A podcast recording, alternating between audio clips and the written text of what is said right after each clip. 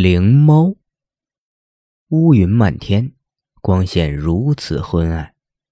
萧拿出手机，屏幕上显示的是上午十点，却宛如傍晚，好像有什么东西压在天空上，如此压抑，久久不散。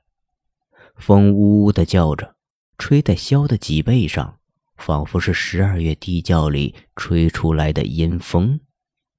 冻得他直哆嗦。突然，画面一转，肖站在了一个坟墓前面，坟前长满了杂草。突然，草丛里发出声音，仿佛随时会窜出几只动物。肖心头一紧，开始紧张起来。出于好奇，肖往前走了两步，却从树丛里伸出一只手。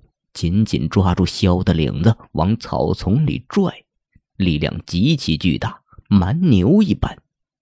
萧抓住这只手，想要往回拽，却发现这只冰冷的手上爬满了蛆虫，手骨若隐若现，蠕动的蛆虫伴随着腐烂的肉掉落下来，肉眼已经分辨不清到底是蛆虫还是肉。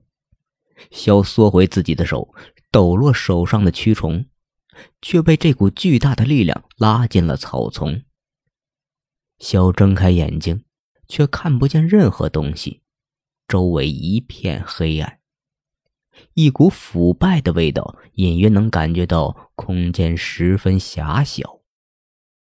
平常十分淡定的肖紧张不已，身上的长袖衬衫已经湿透，全身不自主的哆嗦起来。此时，一声凄厉的猫叫声划过，肖的心紧缩了一下，伸出双手探索周围，发现手伸不出去，被木板阻隔。隐隐感觉自己躺的地方仿佛是棺木。肖开始推前面的木板，纹丝不动。黑暗中伸出的一双手紧紧捂住肖的嘴。有蛆虫不停的往嘴里爬，不停的蠕动着，冰冰的，软软的。肖挣扎着试图掰开这双手，手却像钳子一样紧紧的夹着。棺木中响起吱吱的声音，与凄厉的猫叫声相互交织。那双手的力量越来越大，捂得越来越紧。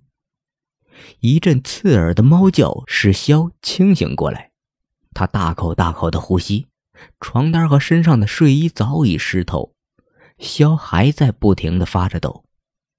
风从窗户的细缝中不停的吹进来，萧冷极了，紧紧的抱着已经湿透的床单，原来是一场梦。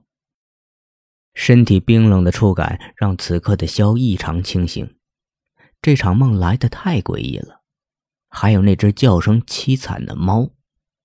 萧似乎想到了什么，目光随即望向了落地镜里的自己，脖子处赫然缠绕着血红的指印。